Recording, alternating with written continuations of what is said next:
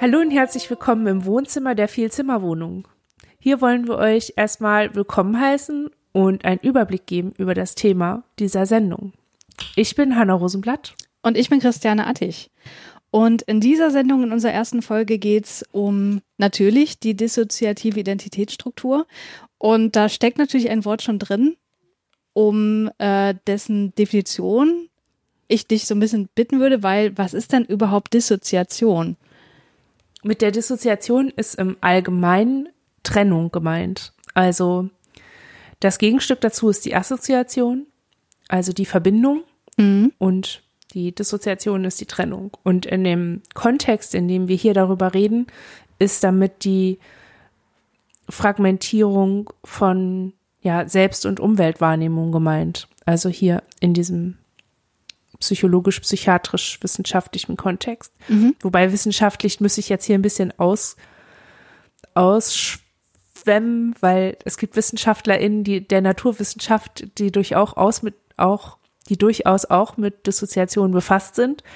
Zum Beispiel die ChemikerInnen, die dürften Dissoziation auch als Vorgänge der Trennung kennen, aber die ist hier nicht gemeint. Mhm.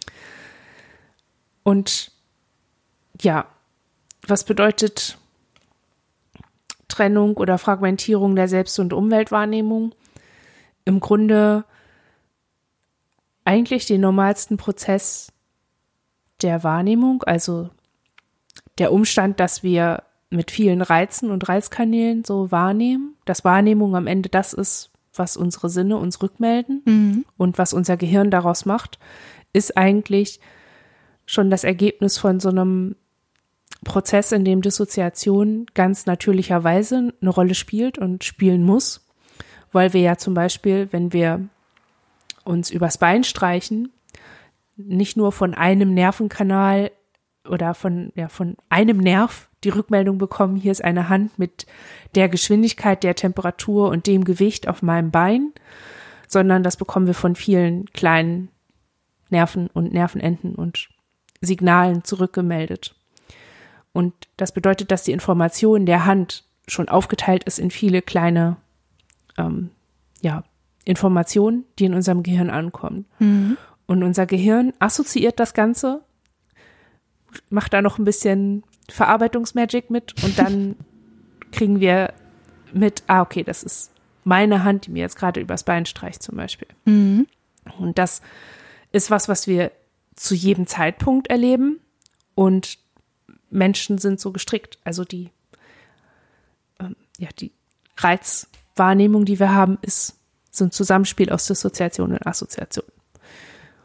Und das so verstanden zu haben, legt so ein bisschen den Grundstein für alles, worüber wir, also das ist so die Basisinformation, die mit am wichtigsten ist. Also Dissoziation ist nichts Krankes oder Unnatürliches, sondern etwas, was zur ganz normalen Funktionsweise unseres Körpers gehört und entsprechend auch, weil unsere Psyche ja Teil unseres Körpers ist, beziehungsweise mindestens mal im Körper auch passiert oder sich im Körper manifestiert, auch damit zu tun hat. Also da funktioniert das genauso.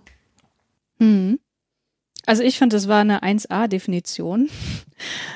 Mm, du hast ja gerade geklärt, dass Dissoziation ein ganz normaler alltäglicher Vorgang ist. Und ähm, wir wollen hier ja sprechen über die dissoziative Identitätsstruktur beziehungsweise Störung. Und da schwingt ja schon mit, zumindest beim Begriff Störung, dass da irgendwas aus dem Ungleichgewicht geraten ist, dass da irgendwas nicht normal ist. Normal natürlich mit ganz dicken Anführungsstrichen, wenn wir normal als das definieren, was einfach der Großteil der Menschen erlebt äh, in statistischen Definitionen. Ähm, was ist denn jetzt eigentlich der Unterschied zwischen Struktur und Störung und warum reden wir zumindest hier in der ersten Folge eher von Störung noch als von Struktur? Kannst du das noch ein bisschen versuchen zu erläutern? Ja, also wir sprechen erstmal von der Störung, weil WissenschaftlerInnen darüber geredet haben. Also du hast ja schon in der Nullnummer ein bisschen beschrieben, wie es dazu mhm. kommt. Und ähm, also wir sprechen von der Identitätsstruktur, wenn wir über uns sprechen, weil die Identität, die Menschen haben, also strukturiert ist. Mhm. Und bei Menschen, die nicht dissoziiert sind oder so hochdissoziativ funktionieren wie wir, ist das alles miteinander verbunden, also assoziiert. Mhm. Und diese Struktur ist in sich geschlossen und funktioniert in so einem feinen Zusammenspiel und mit einer gewissen Kongruenz. Und bei uns ist das nicht so. Bei uns sind die verschiedenen Bereiche, die durch eben so eine Struktur gekennzeichnet sind oder eben da ihre Sollbruchstellen haben, die funktionieren bei uns autark mhm. und eben dissoziativ, also voneinander getrennt und nicht assoziativ. In dem Sinne, dass ich das als mir zugehörig erlebe oder dass Dinge mit mir in Bezug sind. Mhm. Und weil ich das so erlebe, ähm, habe ich das so genannt, auch weil ich halt diesen, ja, Störungsbegriff in dem Sinne nicht erlebe. Das ist meine Art zu funktionieren. Ich erlebe es nicht als Störung. Mhm. Und das Element daran, was das Ganze zu einer psychischen, psychologisch-psychiatrischen Störung macht, ist, dass es zu Dysfunktionalitäten führt. Und zwar zu Dysfunktionalitäten, die alle Aspekte der Identität und der Selbst- und Umweltwahrnehmung berühren. Also zum Beispiel, was du beschreibst, dieses Absorbieren, absorbiert sein von anderen Dingen oder dieses Wegdriften. Das ist ja so lange kein Problem, wie du währenddessen nicht noch eine Hirnoperation machen sollst. Mhm. Also, ne, wenn du einfach bei dir zu Hause sitzt, ist es ja überhaupt kein Problem. Aber wenn dir das unkontrolliert passiert oder während wichtiger Aufgaben, dann wird es zur Störung. Mhm. Und das ist, glaube ich, so die Richtung, in die man gehen kann, wenn man sich damit eben psychologisch-psychiatrisch auseinandersetzt, weil dort in dieser Profession oder unter dieser Brille wird die dissoziative Störung natürlich durch eben so eine Dysfunktionalität sichtbar. Mhm. Ähm, dazu hast du ein bisschen was rausgesucht, ne? Genau. Ähm, die äh, dissoziative Identitätsstruktur, die ist in verschiedenen Klassifikationssystemen ja auch als solche definiert. Die zwei wichtigsten Klassifikationssysteme sind ja die ICD, also die International Classification of Diseases, die aktuell in der zehnten Version noch angewandt wird. Die elfte ist ähm, ja schon ähm, sozusagen festgelegt, was dort mit neu aufgenommen wird, was wegfällt und so weiter. Die ist aber noch nicht in der praktischen Anwendung. Und dann gibt es noch das DSM, das Diagnostic and Statistical Manual of Diseases, das eher im amerikanischen Raum gebraucht wird. Und in der ICD-10, da ist die ähm, dissoziative Identitätsstruktur noch als multiple Persönlichkeitsstörung ähm, niedergeschrieben unter dem Code F44.81, aber in dem Kapitel dissoziative Störung. Das heißt, da haben wir auch schon sozusagen die Verbindung zur Dissoziation mit drin. Und in der ICD-11 ist es dann tatsächlich umbenannt worden in die dissoziative Identitätsstörung unter dem Code 6b64. Und im DSM-5 war es auch schon, was auch schon ein bisschen älter ist, äh, auch vorher schon in unter dem Begriff dissoziative Identitätsstörung unter dem Code 300.14 ähm, festgelegt. Und auf dieses DSM-5 würde ich mich auch gern im Folgenden konzentrieren, was die Diagnosekriterien angeht, weil da eben schön äh, unterschieden wird zwischen Haupt- und Nebenkriterien und das Ganze auch, finde ich, relativ gut greifbar gemacht wird. Und da möchte ich gern jetzt im Folgenden genauer drauf eingehen. Also das Kriterium A, das ist sozusagen das Kernkriterium und damit ist ein Bruch der Identität gemeint, der durch zwei oder mehr eigenständige Persönlichkeitszustände charakterisiert ist, die in manchen Kulturen als Besessenheit beschrieben werden können. Das ist ganz interessant, weil das kommt auch nochmal bei den Ausschlusskriterien vor. Und mit diesem Bruch der Identität ist der Bruch deutlicher Kontinuität gemeint, bezogen auf das Ich-Erleben und der Sense of Agency. Was ist mit Sense of Agency gemeint? Das ist ähnlich der Kontrollüberzeugung, was glaube ich ein etwas gängigerer Begriff ist. Ähm, ja, das ist so ein bisschen das Bewusstsein, dass man selbst der Urheber eigenen Verhaltens und Handelns ist. Und das ist in, in Bezug eben auf die dissoziative Identitätsstörung hier ähm, verändert. Außerdem hat man Veränderungen bezüglich Affekt, Verhalten, Bewusstsein, Gedächtnis, Wahrnehmung, Kognition und auch sensorisch-motorischen Funktionen. Und es ist so, dass diese Symptome sowohl vom Individuum selbst als auch von anderen berichtet werden können. Das ist also sozusagen das Kernkriterium A. Und B geht so ein bisschen damit einher oder folgt daraus. Mit B ist gemeint, dass sich wiederholte Lücken auftun bei der Erinnerung alltäglicher autobiografischer Ereignisse, wichtiger persönlicher Informationen und oder traumatischer Ereignisse, die nicht gewöhnlichem Vergessen zugeschrieben werden können. Was ganz interessant ist, ist, dass oftmals berichtet wird, dass die Betroffenen eben wegen dieser zusätzlichen Symptome, die hier unter B kodiert sind, bei Psychotherapeutinnen an äh, vorstellig werden und eher weniger wegen des Kernsymptoms A. Ist das was, was du auch aus deiner Erfahrung auch mit anderen Personen, die ähm, davon berichten, ähm, auch so sagen kannst? Ja. Also diese wiederholten Lücken, damit ist eine dissoziative Amnesie gemeint. Mhm. Und es gibt auch sowas wie eine Amnesie für die Amnesie. Mhm. Das heißt, dir fehlen Dinge und du kommst nicht mal auf die Idee, dass dir was fehlen könnte. Mhm. Und das war bei uns auch so. Ah ja, dass okay. wir, also ich weiß gar nicht, ob wir da irgendwann mal drauf kommen äh, zu sprechen, aber wir haben eine ausgeprägte, äh, wie nennt man das? Komorbiditäten. Mhm. Und die haben sich äh, überwiegend daraus gespeist, Konflikte nicht zu erinnern oder ähm, ja, sich unverbunden mit der Welt zu fühlen, weil man nicht erinnert, dass man mit dieser Welt zu tun hat. Mhm. Ähm, nur noch mal ganz kurz, Komorbidität heißt, dass äh, verschiedene Störungen, also gleichzeitig auftreten oder das ähm, Ja. betrifft nicht nur psychische Störungen, damit können auch somatische Störungen gemeint sein. Ja. Okay, dann haben wir noch ein drittes Kriterium, das Kriterium C, und das ist im Grunde das, was jeden Zustand so ein bisschen zur Störung macht, könnte man sagen. Denn die Symptome müssen einen klinisch signifikanten Stress oder Leidensdruck verursachen oder Einschränkungen in sozialen, beruflichen oder anderen wichtigen Bereichen. Das heißt, wenn das nicht vorliegt, wenn kein Leidensdruck für die Person selber da ist, wenn keine Einschränkungen zu berichten sind, ähm, auch beispielsweise nicht im zwischenmenschlichen Bereich, dann ähm, kann man auch nicht von einem Störungscharakter sprechen und dann ist es in dem Sinne auch nicht pathologisch. Dann haben wir neben diesen Einschlusskriterien auch noch zwei Ausschlusskriterien. Und das erste Ausschlusskriterium D, das ist ein bisschen das, was schon angesprochen wurde. Damit ist nämlich gemeint, dass die Störung nicht zu einem normalen Teil einer weithin akzeptierten kulturellen oder religiösen Praktik gehört. Bei Kindern differenziert man damit noch ein dabei noch ein bisschen mehr und da wird gesagt, dass ähm, das Ausschlusskriterium ist, dass diese Symptome nicht besser durch imaginäre Freunde oder durch die Fantasie erklärt werden. Das heißt, ähm, ja, dass die Diagnose eben auch nur vergeben werden darf, wenn es eben nicht auf einen normalen Teil der religiösen Praxis oder auf beispielsweise imaginäre Freunde zurückzuführen ist. Ich finde das immer noch spannend, dass das so, dass das da drin steht. Ja, ja, auf jeden So. Fall. Es ist so wirklich so wie, hey Leute, vergesst nicht, für andere Leute ist das völlig normal und völlig anerkannt, ähm, komisch zu sein, weil da halt gerade ein Geist drin ist. Also ne, so, Ja, ja.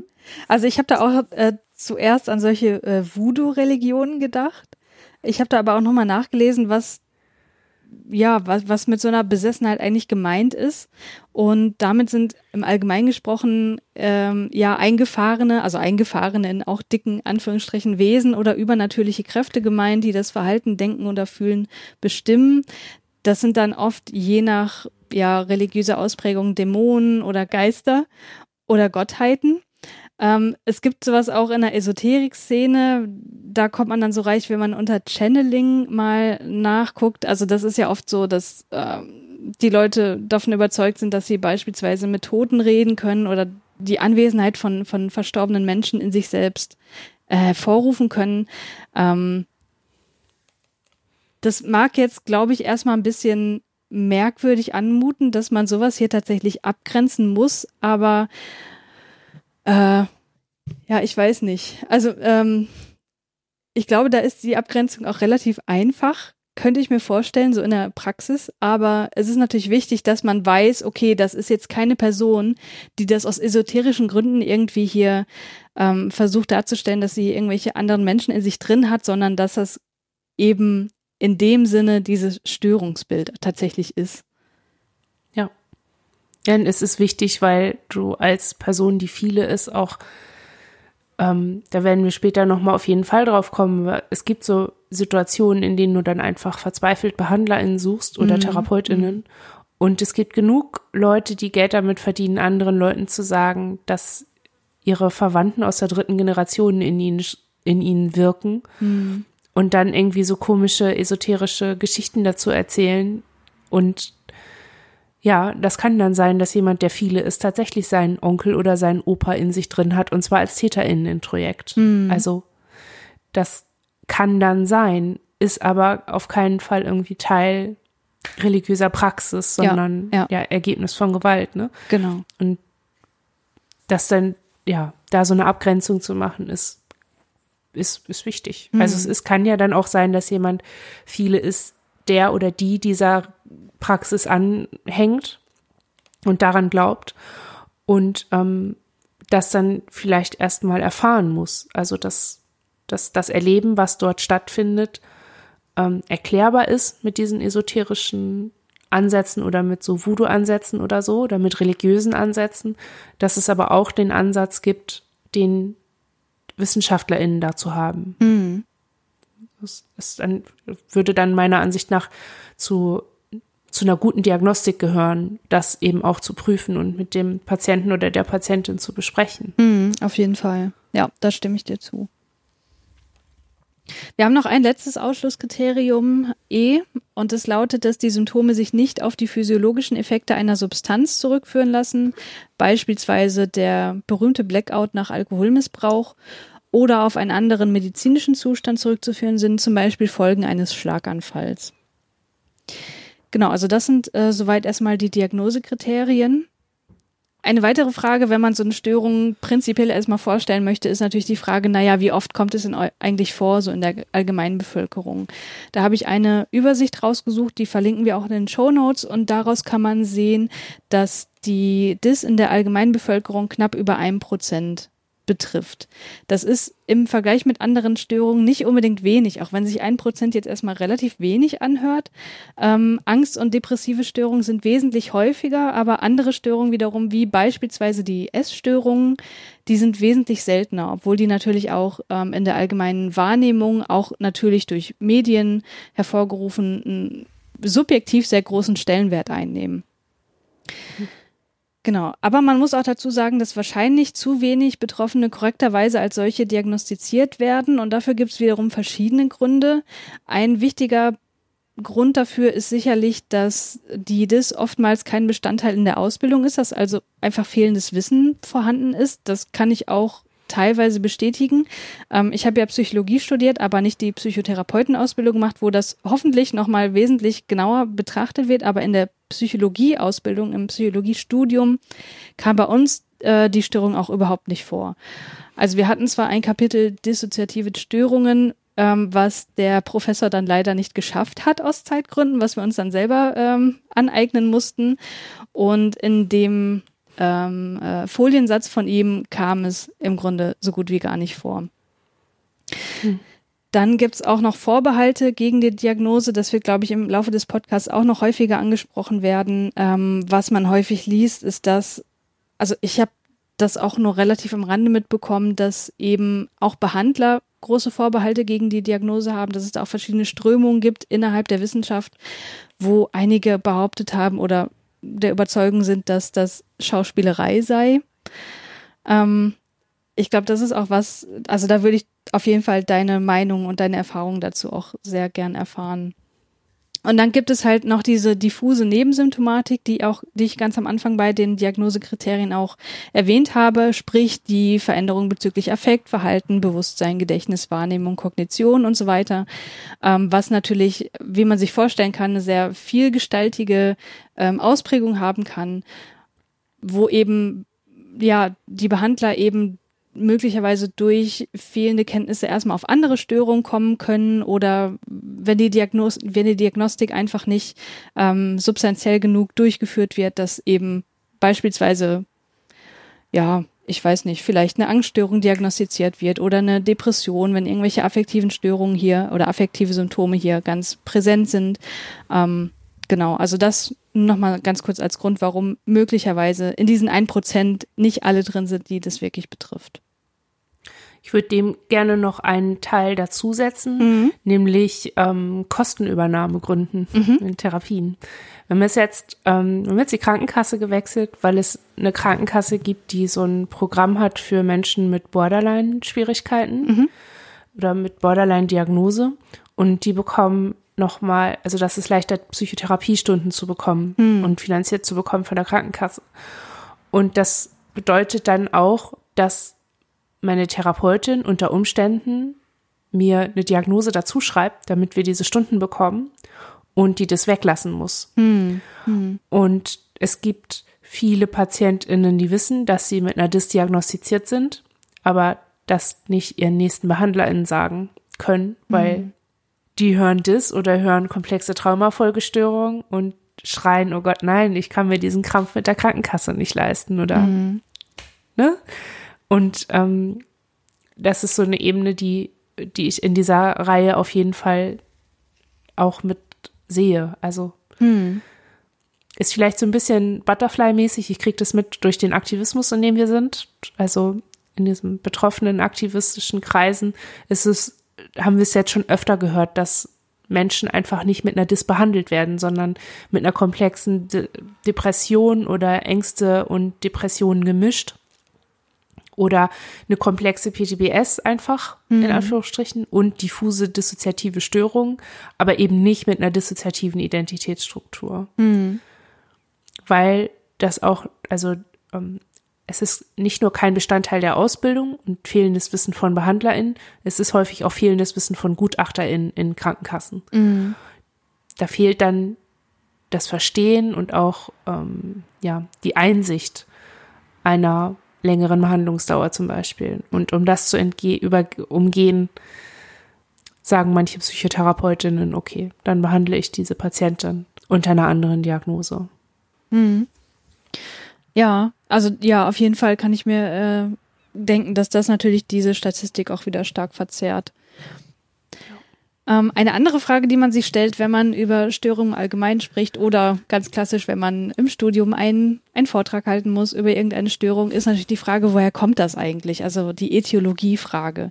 Ähm, da will ich ja nicht großartig drauf eingehen, weil da werden wir im Verlauf des Podcasts auch noch sehr ausführlich äh, drauf eingehen wer, äh, können.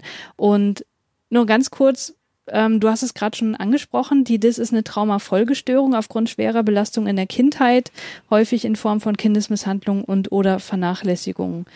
Ja, mehr will ich dazu an der Stelle auch gar nicht sagen, weil das wird im Verlauf noch ausführlich behandelt werden. Mhm. Äh, dann möchten wir jetzt im Folgenden auf ein paar einzelne dissoziative Symptome ein bisschen näher eingehen. Genau.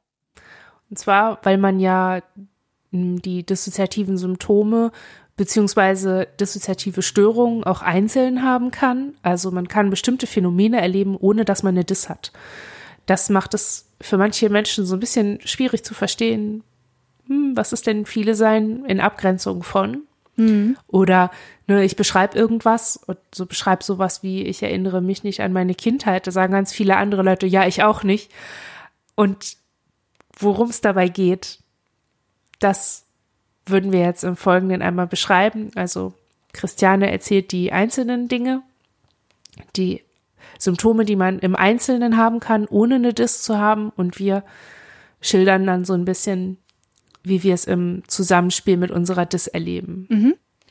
Als erstes haben wir da die Amnesie. Also Amnesie heißt ja erstmal ganz im Allgemeinen gesprochen Gedächtnisverlust. Amnesie kann auch infolge von neurologischen Störungen auftreten, beziehungsweise auch neurologischen ähm, ja, Schädigungen, also beispielsweise Schlaganfällen. Und in Bezug auf die DIS ist hier gemeint äh, die teilweise oder vollständige Amnesie für das Vorhandensein beziehungsweise das Handeln in anderen Persönlichkeitszuständen. Ja, und für uns bedeutet diese Amnesie, dass wir oder ich in der Regel nicht so meinen Tag erinnere. Also ich weiß in etwa, was ich gemacht habe, ich weiß, ich habe das Haus nicht verlassen, aber wenn man mich jetzt fragen würde, wie hast du, wie war so dein Tag, dann kann ich immer eher nur so ein bisschen raten. Also ein bisschen, dann muss ich so meinen Körper abscannen, bin ich irgendwo verletzt oder fühle ich da irgendwie, irgendwie was Trauriges oder so. Das, mhm. Ich kann da nicht unbedingt drauf zugreifen. In der Regel, weil die anderen dann da waren. Da auch die Amnesie der Kindheit, die hatte ich ja gerade erwähnt, die meine Kindheit fehlt mir komplett. Meine Erinnerung beginnt erst oder mein biografisches Gedächtnis für mich in dem Zustand Hannah, der ich jetzt gerade bin, ähm, das setzt bei mir so mit 16 Jahren ein. Mhm. alles davor ist, habe ich nicht das Gefühl, dass es mir passiert ist, dass ich es erlebt habe. Und manches erinnere ich auch überhaupt gar nicht. Mhm. Und das ist so eingewoben, ne? Es, man kann Amnesie haben, zum Beispiel nach einem Unfall, das ist so eine retrograde Amnesie.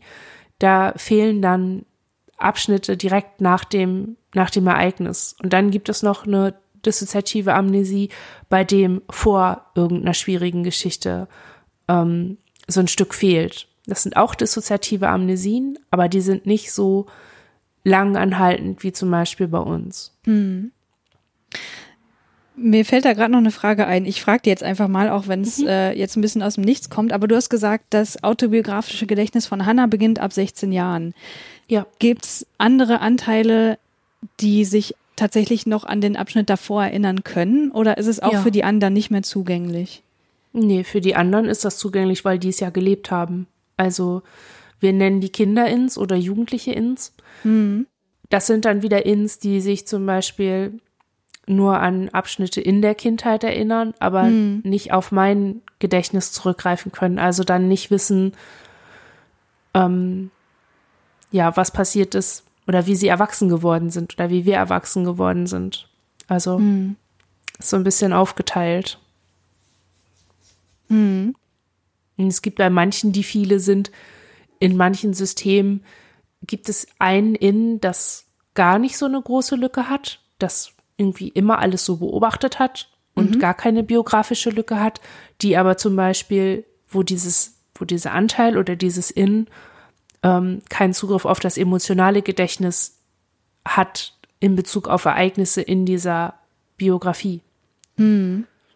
Das heißt, durch den Austausch beziehungsweise durch den therapeutischen Prozess könnte ich mir auch vorstellen, weißt du oder kannst du wiedergeben, was dort passiert ist, aber du hast einfach keine subjektive Erinnerung daran. Also du, Hanna in dem Fall. Ja, also okay. viele Dinge, von denen ich weiß, dass sie früher passiert sind oder passiert sein müssen, weiß ich durch Klinikberichte oder durch Krankenhausberichte oder Akten, hm, Jugendamtsberichte, hm. Freunde. Aber nicht, weil ich das selbst erlebt habe. Hm. Oder als okay. selbst erlebt wahrgenommen habe und erinnere. Um das richtig zu sagen. Ja, verstehe. Ähm, du hast gerade gesagt, dass du keine richtige, richtige Erinnerung hast an den Tag, also jetzt ähm, um nochmal auf das Alltagsleben zu sprechen zu kommen. Und ich glaube, wenn man sich das vorstellt, dann kann man so ein bisschen ein Gefühl dafür bekommen, was hier auch in den nächsten Punkt mit reinspielt, der da heißt Depersonalisation. Damit ist das Gefühl gemeint, ganz allgemein gesprochen, dass man sich selbst als fremd oder unwirklich erlebt. Und mit sich selbst ist das Selbst auf verschiedenen Ebenen gemeint. Damit kann die komplette Identität gemeint sein, der, der Körper, die Gefühlswelt.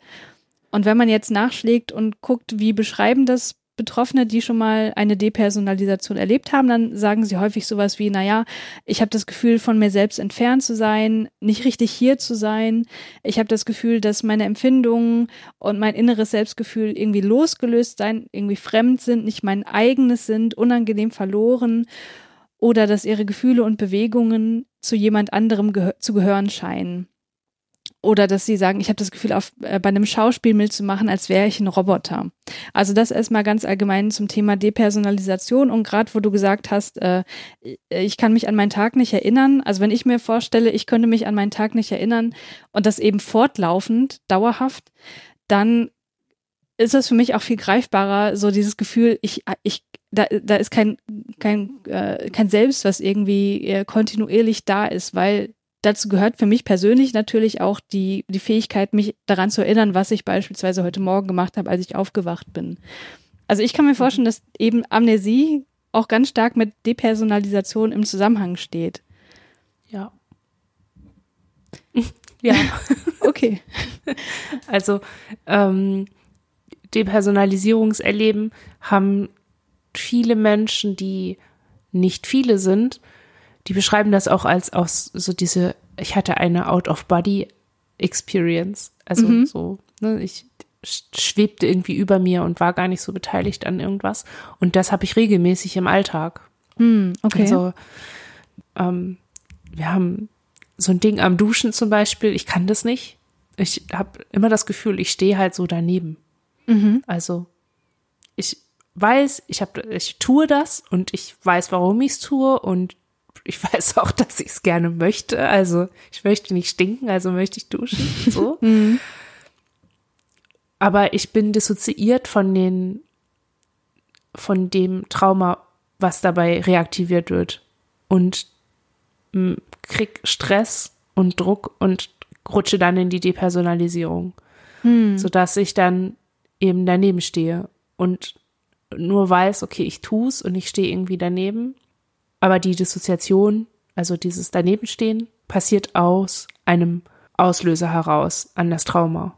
Und meine Reaktion ist die Depersonalisation.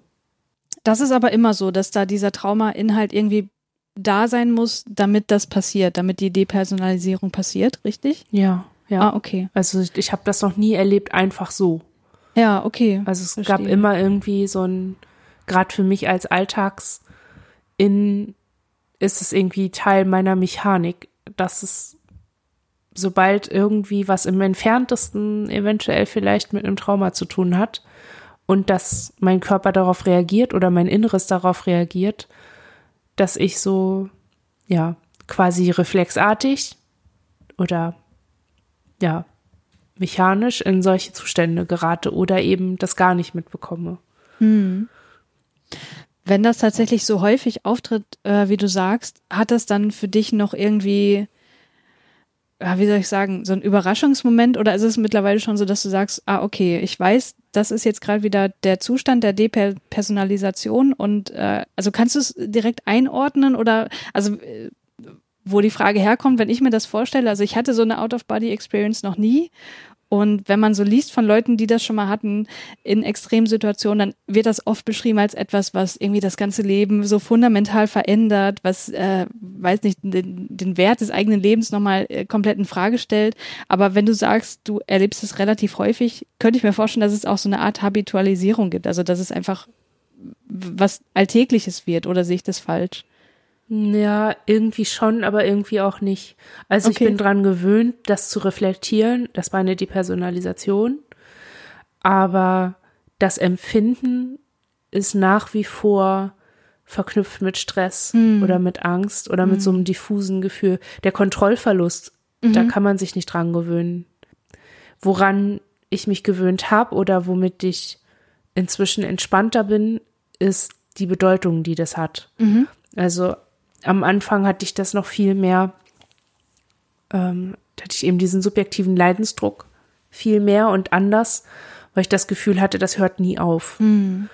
Und dieses Gefühl, dass es aber aufhört, ähm, das konnte ich empfinden und kann das heute auch eher herstellen. Also ich kann diese Zustände besser unterbrechen. Mhm. Das kann ich halt so bei manchen Dingen, so beim Duschen zum Beispiel, kann ich das nicht. Oder ja, in anderen Situationen sehr nah am Trauma sind, da kriege ich das nicht so gut hin. Aber in Situationen zum Beispiel, wenn ich für einen Workshop angefragt bin, habe ich das immer so die ersten zehn Minuten, wenn ich dann anfange, vor den Leuten zu sprechen, habe ich das dann, Mhm. dass ich so daneben stehe, dann ist der Stresspegel einfach sehr hoch und alle gucken mich an und das, ich bin getriggert bis an den Anschlag Mhm. und habe dieses der Depersonalisierungserleben. Aber meine Tätigkeit, weshalb ich da bin und der Bezug zum Heute hilft total, das zu unterbrechen. Und das fällt mir ein bisschen leichter. Und entsprechend bin ich da ein bisschen entspannter inzwischen. Hm. Das ist ganz interessant, dass du diese ähm, Vortragssituation erwähnst, weil da habe ich jetzt gerade nochmal drüber nachgedacht und aus der Situation kenne ich das tatsächlich doch ein bisschen. Also das hat, Ja. hatte ich auch ein paar Mal, dass ich quasi mich selbst dabei beobachtet habe. Also ich habe mich nicht visuell irgendwie da stehen sehen, also auf der Ebene nicht, aber ich habe während des Sprechens mich selbst beobachtet und habe gemerkt, okay, du driftest jetzt hier wieder ab, du musst dich wieder zurückholen und nochmal auf die Folie gucken und äh, komm mal wieder zurück, so, weißt du, wie ich meine? Ähm, Ja. Das, herzlichen Glückwunsch. Du hattest schon mehrere Depersonalisierungserfahrungen. Das ist das. unglaublich. Das ist, ist voller Selbsterkenntnisse hier. Ah. Ein weiteres Symptom ist die Derealisation und damit ist äh, was ganz ähnliches gemeint. Damit ist auch ein Entfremdungsgefühl gemeint, allerdings nicht der eigenen Person gegenüber, sondern der Umwelt gegenüber. Und dabei ist es so, dass die Betroffenen oftmals sagen, dass sie ein Gefühl von Unwirklichkeit haben, zum Beispiel, dass die Umgebung oder bestimmte Objekte fremd aussehen, verzerrt aussehen, sich stumpf anfühlen, farblos, leblos, eintönig oder uninteressant. Oder dass sie, und da finde ich die Abgrenzung zur Depersonalisation ein bisschen schwierig, dass sie hier auch sagen, die Umgebung wirkt wie eine Bühne, auf der jedermann spielt. Ähm, was man dann auch, auch, häufig liest, ist, dass die Betroffenen sagen, naja, es ist, als ob ich irgendwie von einem Nebel umgeben bin, als ob ich mich in einem Traum befinde oder in einer Blase, als ob zwischen mir und der Umwelt eine Grenze wäre, ein Vorhang oder eine Glaswand. Genau. Das kennst du auch? Ja. also, und ich noch, also ich kenne das ähm, in in meinen Arbeitsstresssituationen, also wenn ich mit dem Zug ähm, zur Arbeit fahren muss zum Beispiel, die Zugfahrt erlebe ich immer so. Mhm. So jede Zug- und Busfahrt oder so, wo ich so öffentlichen Personennahverkehr unterwegs bin, das ist alles sehr blasig, sehr neblig, sehr verschwommen. Ich habe Schwierigkeiten, auch dabei zu bleiben. Ne? Also mhm. es erscheint mir alles so merkwürdig und so ja, wie so eine Reise im Nichts, nach nichts, für nichts irgendwie. Mhm. Ähm, dass es dann interessant ist, wie wir halt trotzdem immer pünktlich von A nach B kommen. Mhm. Das ist ähm, Menschen, die das als Einzelsymptom haben, schaffen das häufig nicht. Und die das, ist halt Kompensation im Grunde, organisierte Kompensation genau dieser Symptomatiken. Und wir haben ein Innen, das diese Erfahrung kompensieren kann und da das schafft. Mhm. Aber ja, während dieses Innen aktiv ist, erlebe ich halt diese Derealisation. Mhm. Es gibt ganze Systeme im Innen, die auch die Gegenwart so erleben. Mhm. Also die nicht so, die haben einerseits die Schwierigkeit, dass sie sich nicht erinnern, wie sie erwachsen geworden sind. Also, dass da eine dass da eine umfassende Amnesie ist und die deshalb die Vergangenheit lebendig und farbig und extrem in Erinnerung haben, also auch ja so als wären sie da sehr lebendig gewesen und wäre deshalb alles gut gewesen. Mhm. und können dem heute ähm, nur mit so einem, also dieser Überforderung des Heutes und der ganzen Veränderungen, die da sind, ähm, das erscheint ihnen, also da sind sie überfordert mit und die Reaktion ist die Derealisation. Und das wirkt auf sie scheinbar, so dass wir mitbekommen, extrem farblos und nicht schön. Sie können sich nicht mit, mit Farben oder mit Formen oder so ähm, verbinden. Mhm. Und das, das beeinflusst natürlich, wie sie funktionieren und wie sie reagieren. So. Aber zu diesem Symptom, äh, System und wie das funktioniert, da kommen wir später nochmal zu. Ich wollte es nur gerne einmal unterbringen, mhm. weil das, ähm, ja, diese unterschiedlichen Funktionsmodi, da kommen wir auf jeden Fall auch noch drauf zu sprechen, aber das ist so ein bisschen was, was ähm, eben doch dann ein erheblicher Unterschied ist zwischen ähm, einer dissoziativen Störung, die man eben einzeln diagnostiziert bekommen kann, und der Dis ist dieses Zusammenspiel, ist diese Kompensation, dieses trotz der Störung funktionieren können. Hm. Ich habe da noch mal eine Anschlussfrage, die aber ähm, glaube ich, an dieser Stelle auch noch ganz gut ist, um das nochmal äh, klarzustellen. Wenn du als Hanna jetzt beispielsweise im Zug dieses Derealisationserleben hast, dann bist aber trotzdem du, Hanna, gerade vorne. Man sagt, kann man das so sagen, vorne? Oder kann ich? Ja, nee, eben genau nicht. Ich bin ah, okay, dann bist vorne. du genau nicht, sondern jemand anders und du empfindest, ja. du hast aber trotzdem noch ein Bewusstsein für die Situation an sich. Ja, okay. ja das nennt man Co-Bewusstsein. Mhm, okay.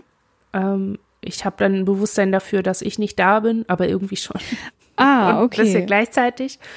Aber ich könnte in, wenn ich dieses Erleben habe, kann ich nicht sprechen. Ah ja, okay. Hm. Also, und dieses Innen spricht einfach nicht. Das kann, glaube ich, aber es hat noch nie gesprochen. Okay. Ah, okay. Nee, das habe ich mir jetzt tatsächlich äh, nämlich anders gedacht, dass äh, trotzdem du sozusagen die präsente Person bist, aber eben mit dem Derealisationserleben. Das ist gut, dass wir das nochmal abgeklärt haben. Das ist äh, ja. sehr gut. Ja. Mm, also was andere äh, Personen noch berichten, ist, dass sie beispielsweise äh, visuelle Verzerrungen haben, wie verschwommen sehen oder auch eine verstärkte Sehschärfe, ein geweitetes oder verengtes Gesichtsfeld, eine Zweidimensionalität oder Flachheit der dreidimensionalen Umgebung oder andersrum auch eine verstärkte Dreidimensionalität oder auch eine veränderte Größe von Objekten. Ja. Weiterhin gibt es noch akustische Verzerrungen, bei denen Stimmen oder Geräusche als gedämpft oder lauter wahrgenommen werden. Genau, also soweit erstmal zu diesen Symptomen. Es gibt noch weitere Symptome, die eher auf so einer körperlichen Ebene sich abspielen. Die würden wir aber jetzt an dieser Stelle erstmal ausklammern, weil das auch nochmal ein Riesenfeld aufmacht.